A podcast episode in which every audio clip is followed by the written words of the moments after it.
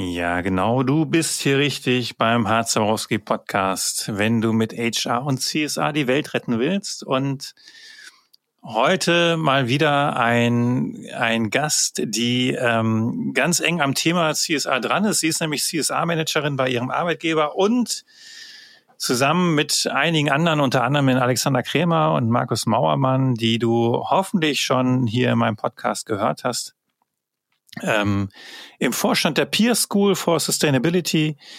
Und ähm, das ist eine sehr, sehr coole Organisation, ähm, über die wir unbedingt jetzt mal sprechen mussten, ähm, damit ich das dir, also die Peer School dir äh, nahelegen kann, sofern du im Bereich Nachhaltigkeit unterwegs bist, dann kannst du dort nämlich äh, Mitglied werden und ähm, profitieren von ganz viel Know-how und Netzwerk und Kontakten. Und äh, wir haben aber auch äh, natürlich äh, darüber gesprochen, wie Nachhaltigkeit im Gesundheitswesen an den Krankenkassen aussehen kann. Denn äh, dort ist Dorothee unterwegs und das auch schon seit vielen Jahren. Also von daher heute wieder eine Folge, die deutlich näher am Kernthema CSA dran ist als so manch andere. Und ich wünsche dir ganz viel Spaß beim Hören.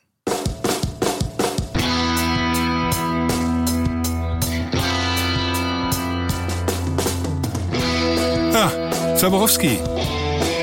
Was willst du? Mit HR und CSA die Welt retten? Ja, dann mal los.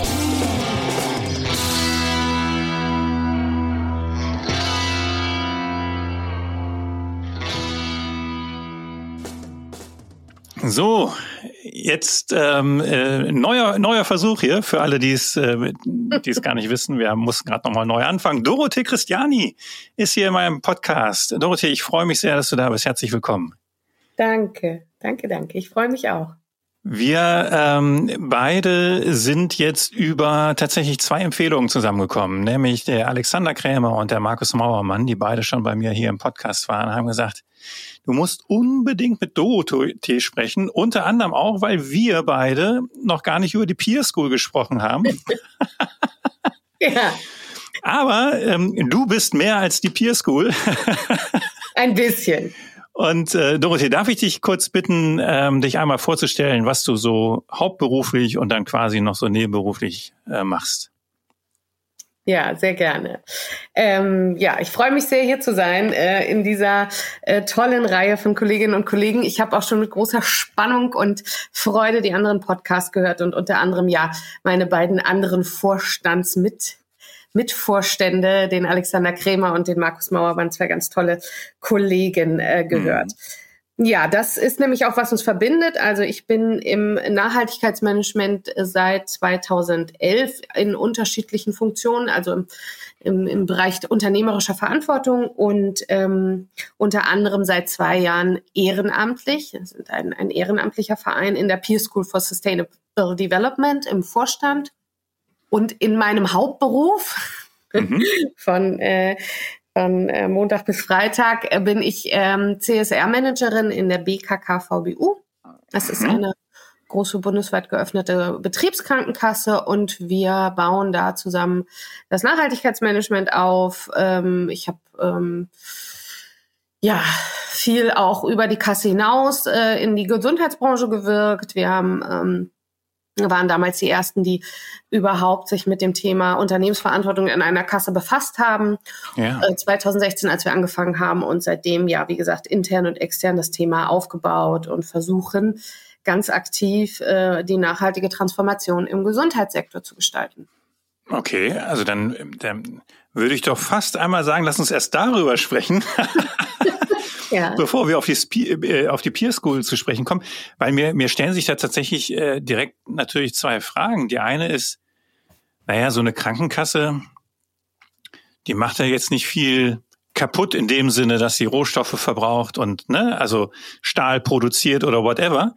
Ähm, was sind da so die, die Bereiche, wo, wo ihr im, im, mit, im Hinblick auf Nachhaltigkeit äh, was bewirken könnt? Und äh, natürlich schließt sich mir dann mhm. gleich die Frage an, und geht das dann auch darüber hinaus, dass ihr vielleicht im Sinne von Unterstützung für eure Kundenunternehmen sozusagen, Arbeitgeber und sowas oder ja, ich weiß es nicht, irgendwie da noch mit hineinwirkt und, und da noch versucht mit aufzuschlauen oder sowas. Also mhm. hilf mir mal, wie muss ich mir das Thema Nachhaltigkeit in einer Krankenkasse vorstellen? Ja, das äh, äh, ist eine, eine gute Frage, die ich in den äh, letzten sechs Jahren natürlich auch schon häufiger gehört habe. Also es wir tut mir machen, leid. nee, das ist, es, es macht doch absolut Sinn, da immer wieder drüber zu sprechen. Und ja. ähm, äh, wir machen natürlich auch das klassische Nachhaltigkeitsmanagement nach innen. Wir sind ähm, natürlich, du hast völlig recht, wir sind ein reiner Dienstleister ähm, im Gesundheitswesen. Das heißt, wir haben keine große Produktionsstraße. Ähm, trotzdem haben wir natürlich auch die Themen, so wie jedes andere Unternehmen. Wir sind, wir haben über äh, über 45 Standorte, ähm, wo, für die wir natürlich Strom und Wasser und all diese mhm. Dinge brauchen. Wir haben einen, einen, großen Vertrieb, wir haben 1200 Mitarbeiter, die ähm, zu ihrer Arbeit kommen und wieder zurück, Dienstreisen, also die, die klassischen Themen des Nachhaltigkeitsmanagements, eines Umweltmanagements bearbeiten wir auch. Mhm. Krankenkasse, wahnsinnig viel Papier einfach. Also das wird besser ja. natürlich über die Jahre mit voranschreitender Digitalisierung, aber ähm, viele Sachen sind wir auch gesetzlich verpflichtet, die noch äh, natürlich äh, auszudrucken. Wir haben zum Beispiel ein Kundenmagazin, das eine höhere Auflage hat als die Süddeutsche. Also ähm, okay. da hängt doch dann am Ende relativ viel dran. Ja. Aber natürlich ähm, wie gesagt, im Vergleich zu einem produzierenden Gewerbe ist unser wesentlichster Faktor in dieser Welt für die nachhaltige Transformation von, von Sektor und Gesellschaft ähm, nicht zwangsläufig unser eigenes äh, Business, äh, sondern die Schnittstelle zu unseren Versicherten, ja. zu unseren Mitarbeitern. Okay. Und ähm, wir versuchen vor allen Dingen aufzuklären, also mhm. diesen Zusammenhang verständlich zu machen zwischen einer gesunden Umwelt und einem gesunden Menschen mhm. zwischen einer gesund, zwischen einem gesunden Umfeld, also einer gesunden Gesellschaft und einem gesunden Menschen. Mhm. Also aufzuklären, wie hängen diese Dinge eigentlich miteinander zusammen? Was bedeutet das am Ende natürlich auch für unser Kerngeschäft? Das heißt, die Gesundheit unserer Versicherten ja. sicherzustellen und wiederherzustellen. Welche, ähm, wie machen wir das auf eine nachhaltige Art und Weise? Ja, also du siehst ganz viele Facetten stecken mhm. da drin. Und dann sind wir natürlich als äh, der sogenannte Zahlende im Gesundheitswesen so ein bisschen ähm, äh, der, der Knotenpunkt, an dem natürlich auch ganz viele Dienstleister zusammenkommen, an dem, ähm, ich meine, wir haben äh, bei unserer Krankenkasse und wir, wir gehören zwar zu den 30 Großen, aber sind äh, jetzt nicht die größte Krankenkasse in Deutschland. Wir haben einen Umsatz äh, von zwei Milliarden so dass okay. du so eine Größenordnung hast. Das heißt, ähm, da wird schon eine Menge ähm, äh, Holz im wahrsten Sinne des Wortes umgesetzt. Das heißt, ähm, ja, auch dafür gilt es natürlich, Verantwortung zu übernehmen und ähm, auch eine langfristige Versorgung zu ermöglichen. Ja, ich meine eigentlich, du hast ja vollkommen recht. Kleiner ähm, Ritt. Also, also Na Nachhaltigkeit in einer Krankenkasse, also da geht's ja, es geht ja darum, die Gesundheit der, der Menschen genau. äh, zu erhalten. Nachhaltiger geht's ja gar nicht. Also zumindest wenn ich jetzt auf das auf, auf den Faktor Mensch ähm, projiziere. Ja. Ähm, also von daher ist das ja eigentlich eigentlich Kerngeschäftsfeld von euch. Mhm. Absolut. Genau. Und das, äh, um das allen klar zu machen, ja. brauchte es die ein oder andere Redundanz meiner fantastischen Vorträge. Aber ähm, ja, absolut. Das, das, das, das ist unser Kerngeschäft. Und wenn du dir vorstellst, wir, wir wissen natürlich, was sind die größten Kostenfaktoren, auch was Gesundheit angeht im System. Psychische Gesundheit ist ein großer Faktor. Rücken kennen wir alle, ne, ist auch mhm. ein großer Faktor. Also wir machen ja viel Präventives. Mhm. Aber die Gesundheit der Zukunft hängt nun mal eben nicht nur davon ab, ob dein Schreibtischstuhl richtig eingestellt ist, auch wenn das ohne Frage relevant ist, sondern wie unser Planet aussieht, wie mhm. ist die Welt da draußen, und mhm. ähm, wie können wir auch ähm, ein ganz, ganz großes Thema ähm, im Zusammenhang mit Klima und Gesundheit, ist ein großes Feld, dem wir uns jetzt widmen, wie können wir denn auch psychisch gesund bleiben? Mhm in Anbetracht der Dinge, die da kommen. Ne? Also Klimaangst, ja. gerade bei der jungen Generation, ist, spielt eine ganz große Rolle. Ähm, ja, und je mehr Extremwetterlagen zunehmen, je, je, je, je dramatischer die Situation eigentlich wird, desto mehr belastet sind wir ja auch psychisch. Ne? Gesundheit Absolut. ist ja vor allen Dingen auch. Ja, ich, ich meine, ich, ich sehe das ja auch. Ansatz, ne?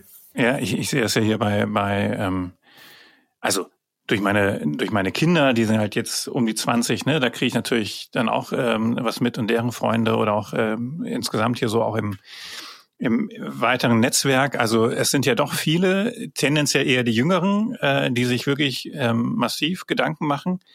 Ähm, heute Morgen hatte ich mit mit äh, Raphael äh, Fellmer von äh, Sir Plus mhm. einen Podcast, der ähm, tiefenentspannt ist und ähm, also so auch immer wirkt und darauf angesprochen sagt er, ja, aber Henrik, was, was nützt es denn, wenn ich mir jetzt jeden Tag hier Sorgen mache, ähm, äh, ne, was, was mit dem Klima wird? Wir müssen halt was tun, so, und ähm, wenn ich da jetzt traurig und hoffnungslos rangehe, dann, dann nützt es ja auch niemand was, ne? Und ich dachte, ja, das ist, letztendlich ist es der richtige Ansatz, ähm, aber ja, also die, die, wenn man sich ernsthaft mit dem Thema beschäftigt und dann auch sieht, was alles nicht passiert, ja, äh, an Veränderungen, an Notwendigen, dann kann man schon echt mhm. deprimiert werden. Und ich hatte jetzt mit dem Nico Peitzmann ähm, zum Thema BGM gesprochen, der ja, halt auch sagte, zum Beispiel das Thema künstliche Intelligenz ist ähm, für viele Arbeitnehmerinnen wird, wird eine immer größere psychische Belastung, ne? weil sie sich fragen, wie sicher sind meine Jobs noch und so.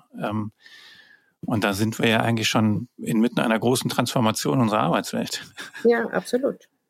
Und so, so hängen die Dinge zu, miteinander zusammen. Und das ist vielleicht, finde ich, auch das eigentlich auch das dann wieder das Schöne an diesen Themen. Ja. Ähm, und genau auch das, was wir versuchen. Also du, du musst die Menschen irgendwie darüber mit, mit, mit einer guten Geschichte sensibilisieren. Ja. Zum Beispiel, dass deine Gesundheit maßgeblich von der Umwelt da draußen abhängt. Und dann aber auch zu gucken, okay, ich sensibilisiere dich und dann komme ich aber auch mit Fakten und informiere dich auch. Und wie sieht's denn eigentlich wirklich aus? Und dann ist für uns ein ganz, ganz großer Faktor bei den Projekten, eigentlich bei allen Projekten, die wir in den letzten sechs Jahren in dem Bereich auch gemacht haben, einen Aktivierungsmoment auch zu haben.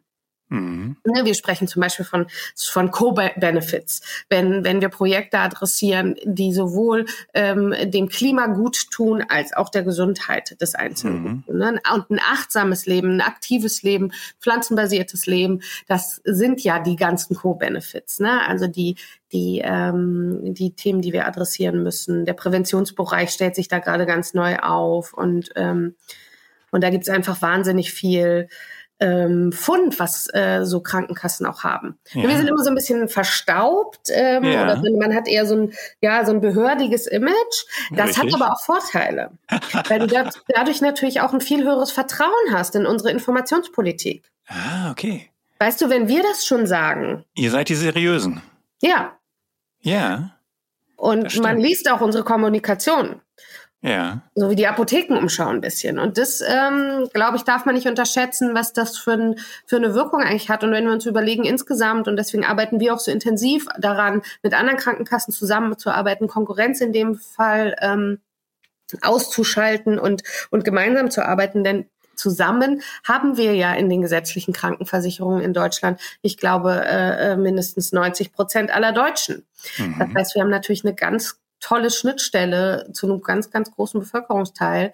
Ähm, und äh, diese Power gemeinsam zu nutzen, ist, ist super relevant und hat dann auch wieder ganz viele Schnittstellen ins Ehrenamt, in die Frage, wie stellt sich eigentlich Nachhaltigkeitsmanager heute auf? Was brauchen mhm. wir eigentlich alle gemeinsam, um uns diesen Themen äh, äh, gesund stellen zu können? Ne? Ich muss halt ganz ehrlich gestehen, dass ich ähm, ähm, also dieses ganze Thema Gesundheit, auch psychische Gesundheit, mhm. ähm, äh, äh, bist natürlich eigentlich bei mir genau an der richtigen Adresse, aber vor ein paar Monaten hätte ich dann gesagt, komm, lass mich mit dem Kram in Ruhe, muss halt jeder selber zusehen, wie er klarkommt. Ähm, also so äh, funktioniert unser Solidarprinzip. nee, genau, genau, genau. Aber also, ähm, ne, wenn ich jetzt überlege, also jetzt mal rückblickend auf mein Leben, meine Frau 2018 Krebserkrankung, äh, ein Jahr Krebstherapie, ähm, ich äh, selbstständig, alleine One-Man-Show, musste irgendwie zusehen, wie ich hier Kohle ran schaffe, wie ich mich gleichzeitig um Familie, Haushalt, ähm, äh, Frau kümmere, ja, und mhm. ähm, also 2019 war ja auch nicht viel besser. Also wenn, wenn 2020 nicht Corona gekommen wäre, wäre ich wahrscheinlich wirklich entweder mit Herzinfarkt äh, irgendwo zusammengeklappt oder mit Burnout irgendwo geendet. Und wenn du mir aber da gesagt hättest, ja Henrik, du musst mehr auf deine Gesundheit achten und Achtsamkeit und sowas, hätte ich den Vogel gezeigt, weil ich gesagt habe, es geht ja gar nicht anders. Ja, also ähm, und, und wenn ich das jetzt mal übertrage und sage, gut, das äh, war jetzt eine Extremsituation, als Arbeitnehmer hätte ich mich krank schreiben lassen können vielleicht, ne? dann hätte ich zumindest mein Gehalt weitergekriegt und so. Aber ähm, das ist ja auch eine hochsystemische Frage, oder? Also ich als Mitarbeiter in dem Moment, wo ich Angst habe, ich werde ausgetauscht, ich werde ersetzt, weil ich jetzt längerfristig krank bin, ähm, Arbeitsschutzgesetz hin oder her, ähm, also dann, dann, dann mache ich ja die Überstunden oder arbeite auch, wenn ich krank bin oder sonst irgendwas. Ne? Also ähm, ich, ich weiß nicht, sehe ich das zu, zu, zu pessimistisch oder so? Also ich habe natürlich als, als Individuum eine Verantwortung, mich gesund zu erhalten oder so, aber ich glaube, mhm. ein ganz großer Teil liegt ja auch bei Arbeitgebern und Gesellschaft, auch der gesellschaftlichen Erwartung.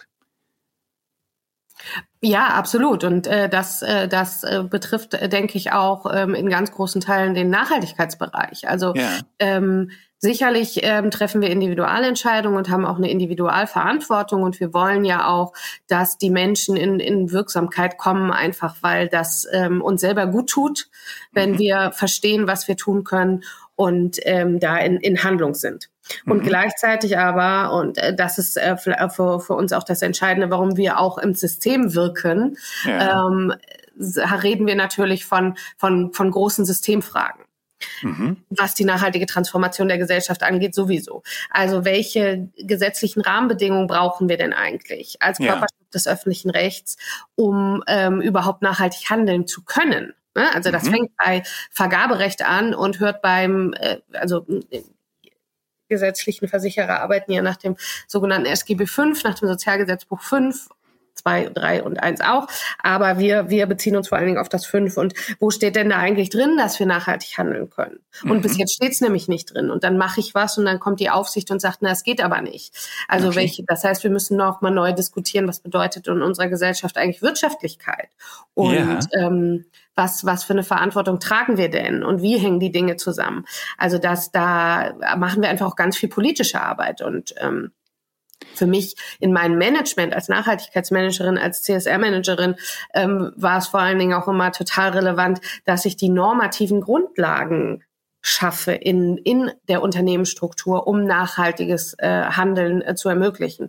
Das soll heißen, die, dass die, die, die Nachhaltigkeitsziele müssen in die Unternehmensstrategie rein, müssen ja. ins Unternehmensziel mit rein. Sie müssen an jeder Stelle mit rein, wo ähm, ähm, unternehmensweite Entscheidungen getroffen werden. Natürlich brauchst du eine Dienstreiserichtlinie, die äh, regelt, ob du fliegen darfst oder nicht. Mhm. Wir brauchen ähm, ähm, eine Beschaffungsrichtlinie, die ganz klar vorsieht, dass nachhaltige äh, Produkte zu bevorzugen sind und so weiter und so weiter. Das sind ähm, das, es braucht halt eine Mischung eben. Ja, ja, das Individualverhalten, ja. da kommen wir nicht drum umhin, aber es ist ein Baustein. Ja. Ich meine, klar, also das merkt man ja schon, wenn man sich jetzt mit verschiedenen Nachhaltigkeitsexpertinnen unterhält. Das Thema ist komplex. ja. Ähm, es greift halt wirklich überall äh, rein, in Politik, in Gesellschaft, in, in Unternehmertum, in ähm, persönliche Lebensführung. Und ähm, wir hatten jetzt ja ähm, letzte Woche äh, hatte ich, hatten wir ein Event auch mit Alex ähm, äh, veranstaltet, ähm, wo wir HR und CSR Verantwortliche zusammengebracht haben.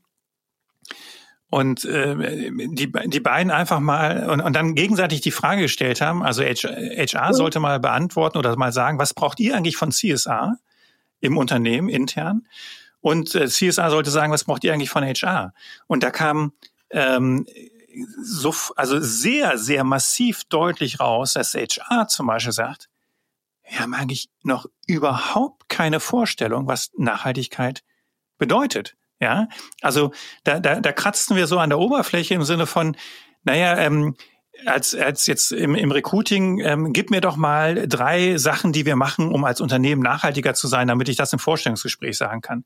Ja, aber dass, ähm, dass das ganze Thema eigentlich auf, ähm, also in die Geschäftsstrategie einzahlt mhm. oder da, also die Geschäftsstrategie beeinflussen muss. Ja, das, das hat, haben die wenigsten bisher durchdrungen. Und CSA wiederum, die raufen sich die Köpfe, äh, die Haare, weil sie sagen, ey, HR, die ziehen überhaupt nicht mit. Ja, und dann stellt sich halt raus, ja, weil HR noch gar nicht verstanden hat, worum es eigentlich geht. Also mhm. jetzt, ne, mehrheitlich so. Ja. Und ähm, das fand ich so, so, ähm, so krass und ich glaube, das ist aber auch ein Spiegel unserer, unserer Gesellschaft, äh, dass die, die Mehrheit, und ich habe da ja, ich gehöre da ja letztendlich auch zu, zumindest noch vor vier Monaten, überhaupt noch nicht verstanden hat, was da eigentlich auf uns zukommt. Oder wie siehst du das?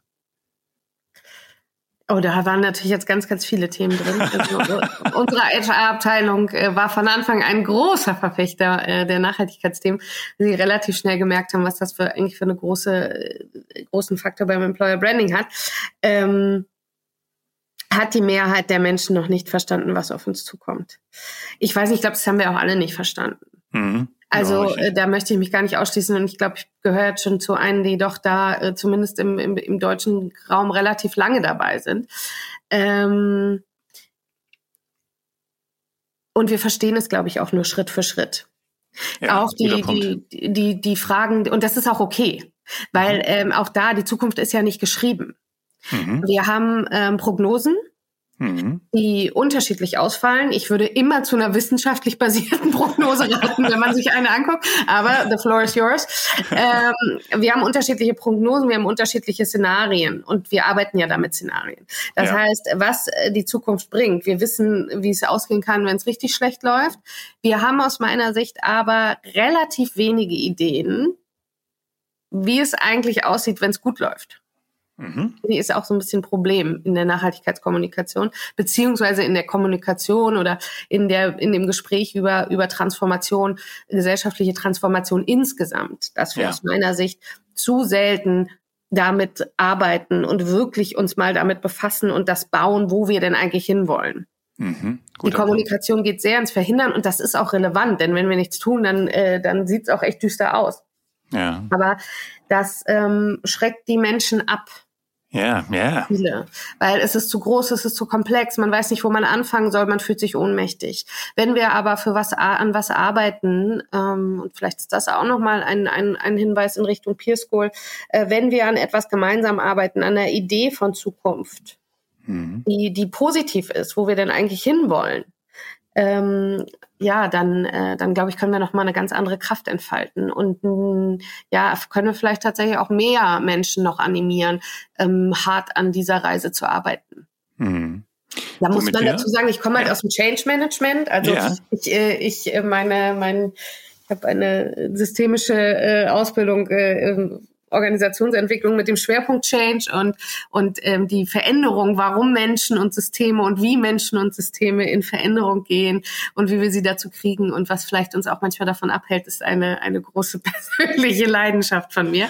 Das äh, ist vielleicht auch nochmal wichtig, äh, um meinen Blick zu verstehen. Also das ja. Systemische, ich gucke schon immer auf die aufs System und ähm, ja, bin, bin finde Veränderung sehr spannend. Ja, ich bin, also ich bin ja komplett bei dir, ne? Und ähm, ich habe jetzt hier einen Podcast aufgenommen, der ist jetzt auch noch nicht, ich weiß ja nicht, wann ich diesen hier veröffentliche, aber es gibt einen Podcast mit äh, Gutcard, die die Mitarbeiterbenefits ähm, halt als ne, Entgelt, Sachleistung da irgendwie anbieten ja.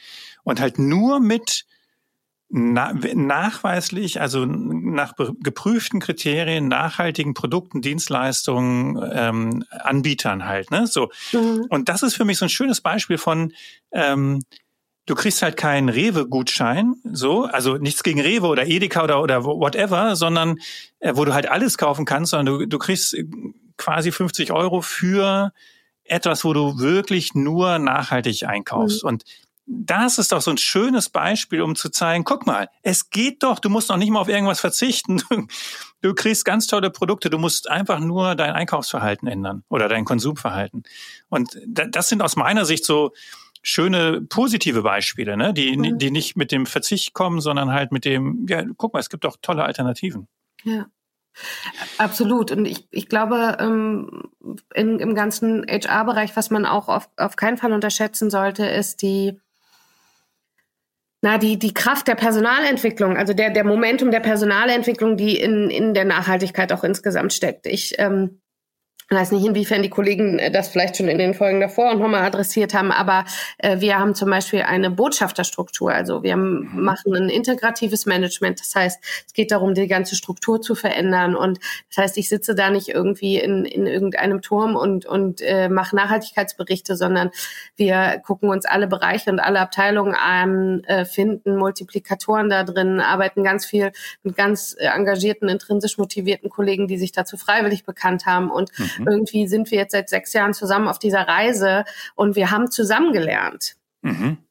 Und na, also wir haben zusammen uns äh, ganz viele Kolleginnen und Kollegen aus anderen Unternehmen eingeladen, die da Nachhaltigkeit gemacht haben. Wir haben zusammen gelernt, was eigentlich Klimamanagement bedeutet. Wir haben zusammen gelernt, wo unsere Verantwortung liegt. Und ähm, das finde ich super relevant. Das verändert dann eine ganze Struktur.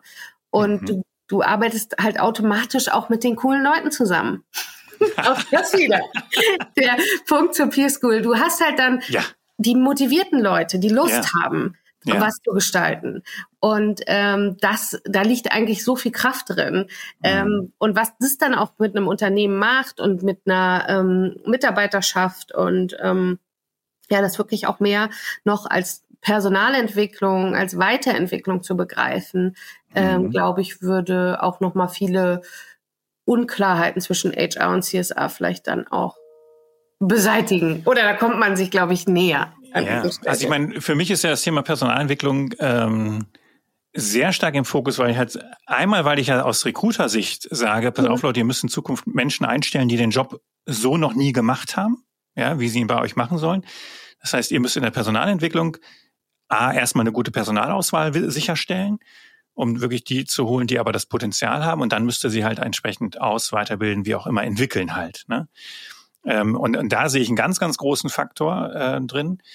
Und natürlich in dem, ähm, welche Ressourcen habe ich denn eigentlich intern? Menschen, die motiviert sind, die Lust haben, wo ich halt vielleicht auch mal sage, im Sinne ist auch eines Job Enrichments meinetwegen, mhm. pass auf, du machst jetzt mal in deinem Originaljob 20 Prozent weniger oder 30 und dafür kümmerst du dich aber hier um das Nachhaltigkeitsthema XY oder sowas. Ne?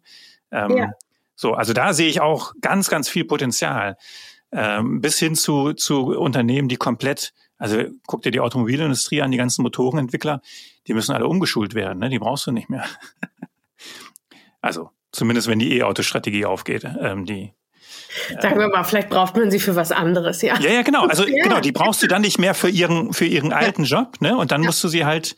Ja. Ähm, also war ich jetzt auf, dem, hier auf der auf der ähm, DRX genau Digital Recruiting Experience whatever und äh, da saß dann im Publikum jemand von VW und die sagte ja klar das, das ist das, was wir gerade machen. Ne? Unsere Motorenentwickler umschulen sozusagen. Mhm. ähm, so, aber jetzt äh, Peer School. Peer School. Ja. Erzähl jetzt mal für alle, die das noch nie gehört haben, was steckt hinter der Peer School? Was steckt hinter der Peer School? Ja, also die Peer School for Sustainable Development ist ein gemeinnütziger Verein, der von uns ehrenamtlich betrieben wird. Wir, äh, uns bedeutet, wir sind im Moment äh, ein neunköpfiger Vorstand Ui. Ja, auch eine total gute Idee, wenn man Entscheidungen finden will. Also immer so viele Vorstände wie möglich zu haben. Nein, wir sind eine ganz, äh, ganz äh, spannende Truppe. Das Netzwerk ähm, richtet sich an Nachhaltigkeitsverantwortliche mhm. aller Branchen, mhm. aller Größen und wir haben auch eine sehr bunte Mischung. Also im Moment aktuelles Aufnahmekriterium ist halt tatsächlich, dass man irgendwie hauptberuflich Nachhaltigkeitsverantwortlicher ist und kein Berater ist. Also das hm. ist in unsere Klausel, dass äh, wir ähm, keine Berater aufnehmen. Hm. Genau. Und ähm, wir sind also ein Netzwerk der Gleichgesinnten, das ganz, ganz viele Funktionen hat, füreinander, untereinander. Wir haben irgendwie in manchen Vorstellungen wurden wir immer mal als Berufsverband bezeichnet. Das ist, äh, ist glaube ich, nicht so ganz äh, das, wo wir uns sehen. Ähm, wir, man tritt auch äh, privat ein, also ne, du trittst äh, nicht als Unternehmensvertreter ein, sondern als Privatperson. Das ist mhm. dann auch nochmal relevanter, weil es schon um ein Netzwerk geht, was einen dauerhaft begleitet. Mhm. Und ähm, es gibt ja nun viele Unternehmensnetzwerke auch zum Nachhaltigkeitsthema mittlerweile. Wir sind aber ein privates Netzwerk. Okay. Genau. Das ist so der grobe Rahmen, was wir tun. Äh, wir tauschen uns aus. Wir sind ähm, vor allen Dingen eine Selbsthilfegruppe, sagen wir immer. Und das finde ja. ich auch sehr treffend. äh, warum das notwendig ist, können wir vielleicht gleich nochmal besprechen. Hm. Es gibt äh, wahnsinnig viel fachlichen Austausch. Ähm, wir haben einen ganz aktiven Teams-Kanal, in dem wir unfassbar viele Informationen austauschen. Wir machen Veranstaltungen untereinander, füreinander. Wir machen kollegiale Beratung miteinander. Also es ist quasi so ein Portfolio an fachlichem Input, psychischer Unterstützung. Ja. ähm, genau. Da seid ihr echt Überzeugungstäter, ne? Also, ähm, weil ich meine, also Absolut. ich habe ja schon wahnsinnig viel Kommunikation. Ich weiß, was Alex an Kommunikation hat. Bei dir vermute ich, ist es auch äh, recht viel. Und, äh, und dann noch so ein, so, ein, so ein Netzwerk aufzubauen und da halt auch zu sagen, wir coachen uns hier auch gegenseitig, äh, tauschen Informationen aus und sowas. Äh, das musst du auch wollen, oder? es ist natürlich ein zeitlicher Mehraufwand. Also das, glaube ich, können wir alle nicht leugnen. Und je nachdem, in welchen Phasen wir uns befinden, ähm, wir haben alle, glaube ich, sehr, ja, sehr intensive Jobs ja auch. Ähm, äh, Markus war ja auch schon hier bei dir. Genau. Ähm, ja, Markus Baumann mhm. von Springer und viele andere, die anderen natürlich auch äh, mit, die mit im Vorstand sind. Aber der Mehrwert ist einfach so unschlagbar, der, den, den das hat, so diese Gruppe zu haben von Menschen. Also der, den Job, den wir haben, vielleicht hole ich noch mal so aus, um das ja. noch mal vielleicht ein bisschen zu, zu erklären. Den Job, den wir haben aus meiner Sicht, ich spreche jetzt ja nicht für das ganze Netzwerk, sondern vor allem für mich, aber ich glaube, es trifft auch auf viele andere Kollegen vor, ist einfach sehr anstrengend, äh, mhm. psychisch auch. Du mhm. bist, viele von uns sind Einzelkämpfer oder ja. haben maximal kleine Teams in großen Läden. Unsere Aufgabe ist es, die Gesellschaft, die Wirtschaft, unsere Welt im Grunde genommen nachhaltig zu transformieren. Mhm. Wir haben ein, was wahnsinnig zäh ist. Mhm, Weil mhm. die Diskussionen, die in der Bildzeitung geführt werden, werden natürlich auch bei uns in den Unternehmen geführt. Du hast immer wieder, du hast einfach wahnsinnig viele unterschiedliche Interessen, den Konflikt in Gesellschaft aushandelst mit aktuellen Themen versus Bedürf Bedürfnissen der Zukunft, mhm. Wirtschaftlichkeit versus Nachhaltigkeit, den haben wir ja jeden Tag auf dem Tisch. Ja. Und ähm, du hast gleichzeitig aber auch ein hohes Expertentum, Expertenvorsprung. Ja. Ähm, soll heißen, wir setzen uns natürlich alle sehr intensiv damit auseinander, was denn da eigentlich auf uns zukommt, wie sich Welt entwickelt, wo die Probleme liegen. Und ich nenne das dann so immer so ein bisschen die, die, die, die Handlungsfrustration oder die Lückenfrustration. Mhm. Ähm, also ich, ich halte im Grunde genommen Vorträge, wie, wie sich der Klimawandel sehr zeitnah, äh, wie dramatisch sich der auf unsere Gesundheit auswirken wird. Mhm. Und dann reden wir anschließend, okay, was machen wir jetzt? Komm, wir probieren es mal mit Duplexdruck. Also, verstehst du, was ich meine? Das ist so eine, das ist so, das, das ist so eine riesen Gap oft. Und das meine ich gar nicht so sehr bei mir speziell im Unternehmen, weil da super viele auf dem Track sind. Aber ähm, auch in den, in den Gremien, in den Verbänden, in denen ich arbeite und Vorträge halte und auch ganz an ganz anderen Stellen, hast du halt einfach einen riesen, eine riesen Lücke zwischen der, der Größe des Problems und, und der angebotenen Lösung. Und das jeden Tag wieder zu machen und jeden Tag wieder aufzustehen und äh, ja, das, das ist schon eine große Herausforderung. Ich glaube, es geht vielen von uns so. Mhm. Und du hast es ja jetzt in den Podcasts auch schon oft gehört, die Bandbreite ist auch einfach wahnsinnig hoch der ja. Themen. Ne? Wir arbeiten ja, von Governance-Themen über äh, Umweltmanagement äh, bis hin zu, zu Gesellschaftskritik, äh, äh, arbeiten wir in der vollen Bandbreite. Und ähm, von daher ist auch der fachliche Austausch einfach wahnsinnig wichtig. Mhm. Und ja. Das ja, weil, weil gar nicht jeder alles wissen kann. Ne? Also ähm, also wenn da dann jemand sagte, ich bin jetzt hier im Sinne Fachspezialist für, für das Nischenthema so und so, äh, dann kann man halt mal sagen, ja komm, dann schlau mich doch mal gerade auf oder uns alle, ne, damit wir zumindest äh, ja. äh, auch so ein bisschen Wissen haben und das uns nicht selber erarbeiten müssen. Genau, ähm, absolut. Also äh, es erinnert mich ja tatsächlich so ein bisschen an HR, ne? Also da, da denke ich auch oft, ja, wieder aufstehen, Krone richten, ähm, weil du führst auch immer wieder dieselben Diskussionen. ähm, sicherlich auf einem, auf einem anderen Level oder also mit einem anderen Impact auch, aber ähm, also ich glaube, dass diese beiden Disziplinen sich schon relativ nah sind, auch halt, ja. weil es, weil beide in eigentlich alle Unternehmensbereiche reingreifen oder ja. greifen können zumindest. Ne? Also es macht ja wirklich Nachhaltigkeit macht ja vor keiner Abteilung halt. genau. mhm. ne? Also ähm, da gibt es schon viele Parallelen. Absolut, ja. Und äh, das, das, das ist halt eben das super Spannende und das ist das ist, ist, ist ähm, dass die Bandbreite so hoch ist und gleichzeitig, ja, wie gesagt, es ist halt auch die Herausforderung, dass wir immer wieder reingehen müssen und gucken müssen, wo, ne, wo holen wir denn eigentlich unsere Kraft her? So was, mhm. wo, wie stärken wir die, die die Transformation an äh, vorderster Stelle irgendwie vorantreiben? Ne? Und dafür ähm, sind ist dieses Netzwerk für mich auf jeden Fall Gold wert und ich glaube auch für viele andere und was ich auch nochmal total spannend finde, ist, ähm, sich die Werte anzugucken, die das Netzwerk hat. Mhm. Wo unterscheiden wir uns von anderen und welche Bedeutung hat das eigentlich? Ja, bitte. Ähm, denn so Sustainable Leadership, ähm, es, dazu gibt es jetzt auch schon erste Studien und es gibt so die sogenannten Inner Development Goals, äh, kann man sich auch mal angucken, können wir vielleicht auch mal verlinken, das ist ganz spannend. Also was braucht man denn eigentlich für für Werte und für Eigenschaften, um als dieser Transformator gut geeignet zu sein ne? oder mhm. ne, um, um Nachhaltigkeitsmanagement gut zu machen. Was musst du eigentlich mitbringen? Und das spiegelt sich aus meiner Sicht eins zu eins in der Peer School wieder. Also du hast einfach eine sehr hohe Transparenz. Mhm. Nachhaltigkeitsmanagement, ähm, Unternehmensverantwortung lebt absolut von Transparenz. Die komplette Berichterstattung ist auf ähm, Comply and Explain ausgelegt. Also wir müssen äh, einfach offenlegen, was wir tun und vor allen Dingen ganz, ganz relevant auch offenlegen, was wir nicht tun. Mhm. Das okay. ähm, widerspricht ja den meisten Firmenkulturen. Richtig. das ist ja oft nicht geübt. Das ist, äh, da äh, springt dir das äh, nachhaltig, äh, das Marketing ja auch äh, dann in den Nacken. Mhm. Also das äh, finde ich ist, ist ein riesiger Kulturwandel, aber ohne geht es nicht. Also das ist, äh, ist das Wesen, Wesen von einem Nachhaltigkeitsmanagement. Es ist in der Peer School auch total wichtig, einen offenen Austausch zu haben, mhm. dass äh, wir uns irgendwie, dass wir auch sagen, was nicht läuft, dass ähm, ja, man auch mal äh, irgendwie frustriert reingehen kann und zu sagen, okay, ich habe dieses dieses hundertste Problem und ich habe schon wieder, was macht ihr denn eigentlich? Und mhm. ähm, ja, es ist es ist nicht besonders glossy, Mhm.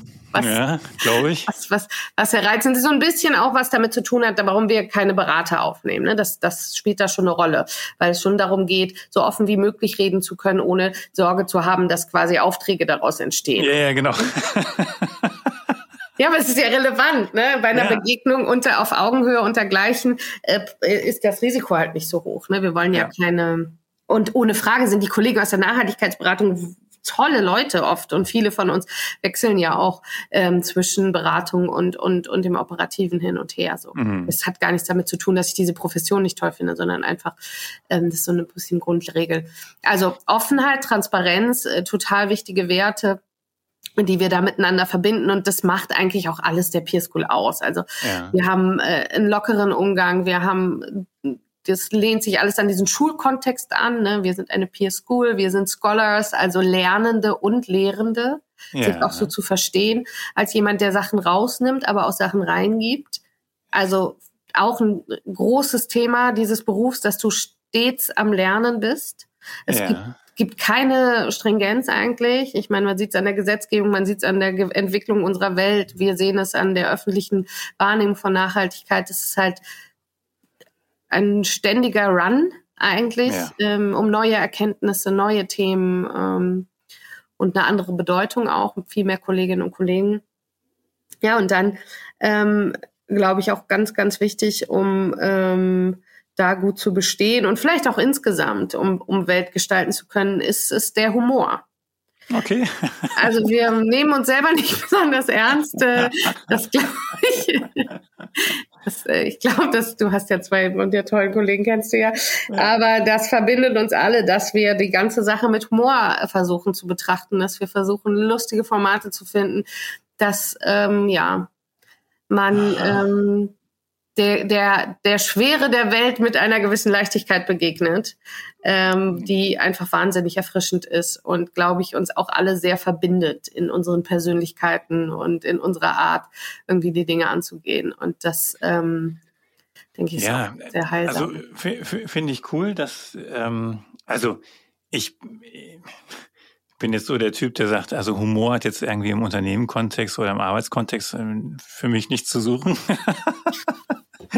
Echt? Aber, so siehst ja, du das? Ja, ach Gott, also ja, ich meine, wenn wir hier unsere, unsere Teams-Calls, also unsere, unsere ist nicht ne, intern, bei euch. Ähm, also da, da, ja, doch, aber äh, ja, also ich finde jetzt, dass also Arbeit muss jetzt nicht lustig sein.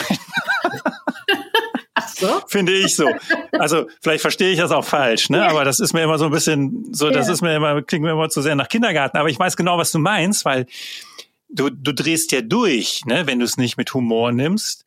Weil, ja. weil wenn du jeden Tag äh, in den Abgrund schaust und wieder siehst, wie wenig passiert ist und wie wenig sich andere bewegen, ja, dann, ähm, ja, dann kannst du dich eigentlich auch nur noch erschießen. Also von daher musst du es ja mit Humor nehmen. Das ist schon, ist schon richtig. ja, es ist, ist eine als eine Zusammenfassung. Ich glaube, ich habe hier ein bisschen negatives Bild von, von unseren Berufen gezeichnet. Nein, nein, ähm, aber es braucht schon eine gewisse Frustrationstoleranz, muss, ja. muss man auf jeden Fall mitbringen. Und man muss auch sehr damit leben können, glaube ich, dass, dass einen auch nicht jeder total lieb hat. Ja. Also die Nachhaltigkeitsverantwortlichen sind jetzt nicht zwangsläufig die allerbeliebtesten äh, in jeder Abteilung. Ähm, einfach weil man natürlich zum Wandel animiert so, aber ähm, ja, und ich glaube, dieser Humor so eine gewisse Form von das ist, es soll ja kein Klamauk sein und, nein, und, genau. und, nein, und auch nein, kein Sarkasmus, ähm, ja. sondern einfach so ähm, ja, so, ein, so, ein, so eine kraftvolle Leichtigkeit zu haben. Und ja. dann ist es natürlich auch wieder einfach wahnsinnig toll, so viele Kolleginnen und Kollegen zu sehen, die äh, irgendwie in den großen Unternehmen dieser Welt irgendwie die, die, diese Transformation voranzutreiben und zu sehen, einfach wie viele wir sind. Wir sind jetzt 100, äh, knapp unter 120 mhm. und uns rennen die Leute die Bude ein. Ja. Also wir haben echt große Schwierigkeiten, ähm, zu ein, ein, gesundes Wachstum für so einen Verein hinzukriegen, weil der Bedarf einfach so riesig ist. Ja. An dieser Art von Formaten, an dieser Art von Herangehensweise, an diesem Art von fachlichem Austausch und Input. Ähm, wir fahren nächste Woche auf Klassenfahrt. Wir fahren mhm. immer einmal im Jahr mit dem Verein auf Klassenfahrt. Wie cool. Wir ziehen den Schulkontext durch. Ja. Und äh, da. Ja, wo, wo, wo geht's hin? An die See? Ins Jugendlandheim oder sowas? Ja, so in der Richtung, äh, nach Herborn, also okay. nach Hessen. Äh, in die Nähe von Frankfurt äh, gehen wir, äh, gehen wir in so einem, wir, wir nehmen dann schon Hotels, also. Ah, okay. Aber ähm, treffen uns das Wochenende und das muss man, finde ich, schon auch sehr, sehr beeindruckend. Wir ähm, sind jetzt 50 Leute, die äh, zu diesem Wochenende kommen. Mhm. Wow. Und ähm, als wir eingeladen haben, waren wir so ungefähr 100 Mitglieder und 50 jetzt auch nur, weil die Plätze einfach begrenzt sind. Irgendwann ja. war einfach Schluss. Ja. Es wären sonst vielleicht sogar noch mehr geworden. Und das musst du jetzt schon mal überlegen, das sind ja alles erwachsene Leute. Mhm. Die haben alle einen Beruf und die haben auch, die meisten haben auch eine Familie und äh, ja, äh, äh, kleinere bis mittlere Kinder und trotzdem wenn eingeladen wird nach Frankfurt, was jetzt von Berlin aus nicht besonders zentral ist, ja. kommen, kommen irgendwie 50 Leute, um dieses Wochenende da miteinander zu verbringen und irgendwie sich kennenzulernen und miteinander zu arbeiten und miteinander Spaß zu haben und äh, irgendwie an, mhm. an nachhaltiger Transformation zu arbeiten. Und das finde ich schon einfach wahnsinnig beeindruckend. Das ist wirklich großartig. Und du hast vollkommen recht. Also dann ähm, es gibt ja auch immer Leute, die was Positives zu berichten haben. Ne? Also, ja. ne? also man, man, ähm, man bestärkt sich ja auch in dem, äh, dass man sagt, ja, okay, du hast jetzt hier gerade äh, einen Misserfolg, also du konntest dich nicht durchsetzen, wie auch immer, aber hier, ne, Kollegin so und so, äh, die kann berichten, dass ähm, hier ein Durchbruch und so. Also, also ich, ich glaube, das ist wirklich ein, ein Fund. Das ist ja auch ähm, die gesellschaftliche oder die Stärkung der Gesellschaft halt auch ne, mit, äh, positiv zu stärken, halt zu sagen, guck mal, wie, wie selbstwirksam wir auch sein können, ne, oder überhaupt was wir für einen, äh, auch einen Einfluss nehmen mhm. können. Nicht überall, aber immer wieder auch.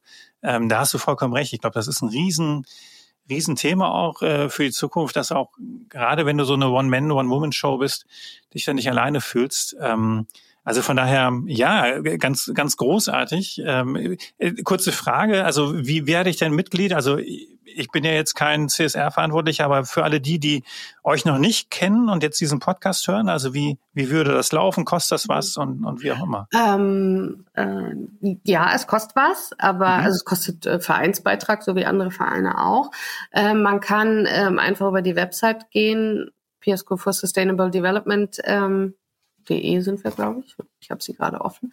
Ähm, also man findet uns auf jeden ja. Fall, wenn man wenn man nach Piesco äh, googelt. Ähm, wir haben sind ja auch sehr aktiv auf LinkedIn ähm, mit äh, den mit Alexander Kremer, der auch viel dazu macht. Und ähm, ja, also über Google findet man uns auf jeden Fall. Dann kann man auf der mhm. Seite auch gucken, wie man sich bewirbt und wie man sich anmelden kann. Und wir haben äh, so ein bisschen Grundvoraussetzungen. Also man muss mindestens an zwei Veranstaltungen teilgenommen haben. Also jeden letzten Donnerstag im Monat haben wir abends unsere sogenannten Drinks. Mhm. Ähm, da treffen wir uns äh, online, weil wir sind ja in ganz Deutschland verteilt. Mhm. Ähm, und äh, als, als ähm, Verein und den, den Drinks ist ein sogenanntes Vorglühen vorgeschaltet. Mhm. Zum Vorglühen können dann ähm, alle Interessenten kommen und kriegen nochmal die Peer School vorgestellt und ähm, können ganz viele Fragen stellen, können dann auch gerne zu den Drinks bleiben, können sich aber auch mal zu der Mittagspause ein, anmelden und so weiter, so dass wir ähm, uns quasi gegenseitig kennenlernen, äh, man kennenlernt, was der Spirit ist und wir natürlich die Person auch jeweils kennenlernen und dann ja. genau wird man äh, also es gibt erst den Aperitif und dann gibt's die harten Sachen. Genau, dann wird man in einem geheimen Ritus bei Vollmond ja, natürlich. hinter irgendeiner äh, Stadtkirche wird man dann ähm, ganz äh, äh, ja aufwendig aufgenommen. Ja, und dann äh, kann man auch nicht mehr austreten. Das muss man schon wissen. Das ist schon so eine, so eine lebenslange Geschichte. Ja. Aber das will ja dann auch keiner. Genau, nein. Also wir haben uns tatsächlich noch nicht so richtig mit Austritten beschäftigt, wird es tatsächlich bis jetzt äh, noch keiner wollte. Aber auch dafür würden wir sicherlich Lösungen finden. Ja, genau. So, aber jetzt ähm, jetzt gucken wir noch mal in die Zukunft. Ähm, ja. äh, Alex äh, äh propagiert ja auch immer das Thema. Ähm, es werden 15.000 Nachhaltigkeitsverantwortliche in mhm. 2025 gesucht oder so. Ja. Da seid ihr dann, da werdet ihr dann überrannt mit ähm, Nachhaltigkeitsmanagerinnen, die dann alle sich bei euch aufschlauen lassen wollen, oder? die müssen ja auch noch irgendwo herkommen und dann auch ähm, Infos kriegen. Also da müsst ihr ja die Strukturen fürs weitere Wachstum müsst ihr ja jetzt schon stellen, oder? Ja, genau. Also das sind äh, tatsächlich auch sehr spannende Fragen, mit denen wir uns natürlich auch befassen, hm. äh, mit denen wir uns aber auch, finde ich, im HR und in den Unternehmen befassen sollten. Ja. Ich denke, es müsste mittlerweile zumindest äh, in einem halbwegs äh, klaren Teil der Bevölkerung äh, bekannt sein, dass sich das Thema, dass das Thema nicht mehr weggeht und dass ähm, die gesetzlichen Rahmenbedingungen äh, verändern sich ja auch stetig. Es kommen immer mehr Unternehmen dazu, die berichtspflichtig sind und das macht ja auch ganz viel was mit anderen Märkten auch, weil selbst wenn du in einem Unternehmen bist, was nicht berichtspflichtig bist, bist du dann vielleicht Lieferant oder Dienstleister eines mhm. berichtspflichtigen Unternehmens. Das heißt, die Standards verändern sich. Das heißt, wir brauchen Leute überall in der Wirtschaft und ähm, in meinem Fall auch im öffentlichen Sektor, ganz spannend auch mal Non-Profit, können vielleicht auch gleich nochmal kurz was zu sagen, die diese mhm. Transformation machen. Also die zum einen das Know-how haben, die Berichte zu schreiben und aber auch darüber hinaus natürlich das Nachhaltigkeitsmanagement machen. Mhm. Jetzt natürlich die große Frage. Alex redet von den 15.000, also das hat er sich ja auch nicht ausgedacht, sondern es ist ja so eine Rechnung, ich glaube, von Econsens mal gewesen, wie viele Unternehmen dann zukünftig berichtspflichtig sind und dann jemanden brauchen. Mhm. Nun ist halt die Frage, dass, und das steht ja auch so ein bisschen in den Sternen, stellen die alle einen ein? Ja, äh, genau. Und, oder, ähm, und das war zum Beispiel was, was ich bei uns im Unternehmen adressiert habe, aber auch in der Gesundheitsbranche insgesamt immer wieder sage, ähm, ich denke, wir müssen die Leute qualifizieren, die wir haben. Hast du ja auch mhm. schon mal kurz gesagt, ne? Also mhm. ähm, zu verstehen, dass es die, die das Know-how braucht und dass wir es uns am Markt gar nicht leisten können. Mhm. Ähm, das heißt, ähm, die Leute zu finden im Unternehmen, deren Kerngeschäft ohnehin schon einen großen Anteil hat. Also ja. allgemeine Verwaltung ist bei uns das Facility Management. Ganz tolle Kollegen. Ähm, ja. Was für Anforderungen hat denn ein, ein, ein, ein Leiter einer allgemeinen Verwaltung eine, oder eines großen Facilities ähm, 2023? Natürlich muss der sich zwangsläufig mit Nachhaltigkeitsthemen irgendwie befassen. Und ja. nicht nur, weil es mich im Unternehmen gibt, sondern weil es einfach zu so einem Job dazu gehört heutzutage. Genau mhm. wie Einkauf ne, Einkäufer, hatte Markus ja, glaube ich, auch gesagt, ne, Einkäufer mhm. in vielen Unternehmen. Das heißt, du hast ja mittlerweile schon Multiplikatoren, Schnittstellen, bestimmte Fachkräfte im Unternehmen, zu deren Job das eigentlich dazugehört. Ob das nun mal so war, als man die vor zehn Jahren eingestellt hat, spielt dann ja mhm. heute keine Rolle mehr. Ja. Das heißt, wir müssen gucken, wo sind diese Leute, wie können wir die qualifizieren, ähm, wie können wir da gemeinsam ja eine integrierte, ein integriertes Nachhaltigkeitsmanagement in so einer ganzen Struktur schaffen. Ja, nachhaltige Investitionen. Natürlich müsste das auch zu den Finanzern. Dann bei uns in der Krankenkasse der ganze Leistungsbereich. Welche Erkrankungen kommen eigentlich klimabedingt oft unsere Strukturen zu und wie muss man eine andere Form von Prävention machen? Das sind ja Kolleginnen und Kollegen, die diesen Job den ganzen Tag machen. Die ja. müssen, brauchen jetzt nicht mich an die Seite gestellt, der sagt ja und äh, Nachhaltigkeit, sondern die müssen das aus ihrer Profession heraus bearbeiten. So und deswegen glaube ich, müssen wir überlegen, ob es wirklich 15.000 werden. Das ist, man, das ist, da gibt ja auch unterschiedliche Vorstellungen von, aber man braucht auf jeden Fall die Skills. Ja. Ob das nun neue Leute machen, wovon es auch ganz viele gibt. Wir sehen das ja auch, die, ähm, die äh, Jobstellenanzeigen explodieren ähm, für unsere Bereiche.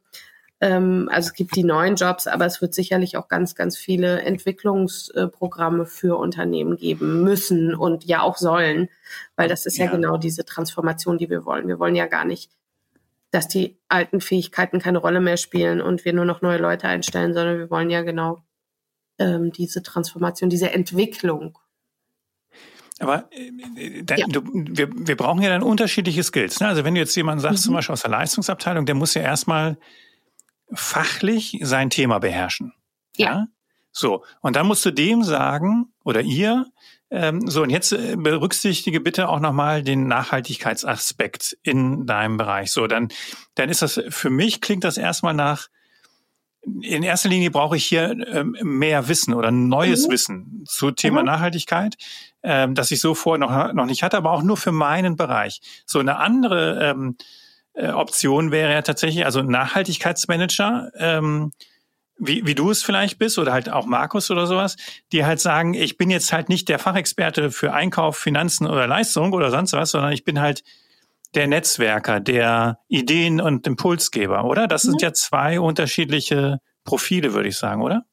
Ja, absolut. Das eine ähm, ist die ist ist ist quasi der der Man, das Management. Ne, hatte Markus ja glaube ich auch gesagt, mhm. Management mhm. sowie andere Bereiche auch.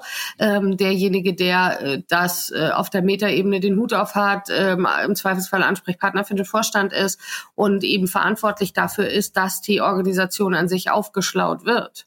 Ne, mhm. Ne, also vielleicht für dich so ein bisschen praktisches Beispiel, was wir gerade machen wir machen es ja nun auch schon seit vielen Jahren in der, in der Kasse, aber ähm, und haben eine tolle Botschafterstruktur, aber wir arbeiten zum Beispiel gerade an einem Weiterbildungsprogramm für alle Mitarbeitenden. Mhm. Das nochmal ganz basic den Zusammenhang zwischen Klima und Gesundheit aufarbeitet. Ne, das okay. sind dann so einzelne Module, die man sich dann angucken kann. Wir machen da so kleine Filme und ähm, erklären nochmal die Grundlagen. Was kommt da eigentlich auf, was hat das eigentlich miteinander zu tun? Was mhm. kommt da eigentlich grob auf uns zu? Und ähm, quasi ein Basismodul, mhm. was dann ganz normal zu den anderen Personalentwicklungsmodulen auch dazukommt, die wir haben. Ne, also es wird integriert in die Systeme, die wir haben, ist dann nicht irgendwie extra, sondern ja. ist da drin. Und dann bauen wir äh, Zusatzmodule pro Bereich. Und die okay. entwickeln wir dann zusammen mit den Fachleuten aus den Bereichen. So, und da, damit schlagen wir die Brücke nochmal wieder zur Zusammenarbeit mit HR. Ja. Ja, weil das ist ja dann ein klassisches Personalentwicklungsthema. Mhm. Äh, die richtigen Leute an einen Tisch holen und zu sagen, so, was, was ist denn das Wissen, das Know-how, was wir vermitteln mhm. müssen? Ähm, und und ähm, ja, auf der einen Seite erfülle ich dann als Arbeitgeber mein, ich sage jetzt mal allgemeinen Aufklärungsauftrag, nämlich zu sagen, liebe Mitarbeiterinnen, guckt mal, was mit der Welt passiert. Wir helfen euch mal, das zu verstehen und auf der anderen Seite dann aber eben auch das Spezialwissen für die einzelnen Bereiche zu vermitteln ähm, und zur Verfügung zu stellen. Ähm, und da gehen dann CSA und HR wieder Hand in Hand. Mhm, genau.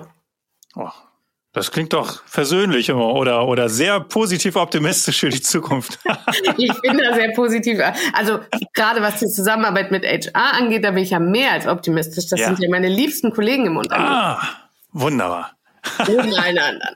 Nein, aber tatsächlich ist es so, dass wir von Anfang an einfach sehr gut zusammenarbeiten. Auch ja. wir haben Hutträger und das komplette soziale Engagement, der ganze Corporate Volunteering Bereich unseres Unternehmens wird äh, in Hutträgerschaft von von einer Kollegin aus dem Personalbereich gemacht und ähm, wir, die waren immer große Unterstützer. Hm. Auch dieses zur Verfügung zu stellen von so einer Botschafterstruktur es sind bei uns 30 Leute im Haus, die ja. aus unterschiedlichen Perspektiven da zusammenarbeiten. Da gab es einfach immer ganz viel Support dafür und ähm, Gleichzeitig glaube ich, und da ist dann vielleicht wieder der Bogenschlag, ähm, sollte sich ein Nachhaltigkeitsverantwortlicher, ein CSA-Manager, Manager, aber auch mit diesen Themen befassen. Mhm. Und das auch als Teil seines Aufgabengebietes zu begreifen, ähm, eben so eine Transformation kriegst du nur mit den Leuten hin. Das heißt, du musst, musst ja. gucken, was brauchen die eigentlich dafür. Und das ist Kommunikation nach außen und innen ist da ein wichtiger Teil, aber eben aus meiner Sicht diese Personalentwicklungsperspektive äh, ähm, ist, ist, ist total relevant, wenn es dir darum geht, äh, wirklich ähm, zu transformieren. Ne? Nachhaltig. Und ich hoffe ja auch, wenn ich äh, da irgendwann mal gehen sollte, dann äh, ist das halt auch nicht verloren, weil es nicht an einer mhm. Person mhm. hängt, sondern ja, richtig. ist die Organisationskultur halt und Struktur an einem ganz an, auf einem ganz anderen Level. Normative mhm. Grundlagen und Menschen.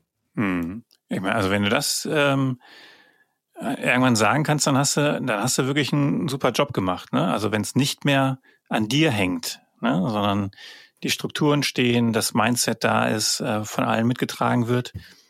Äh, das wäre dann die ganz große Kunst, absolut. Ja.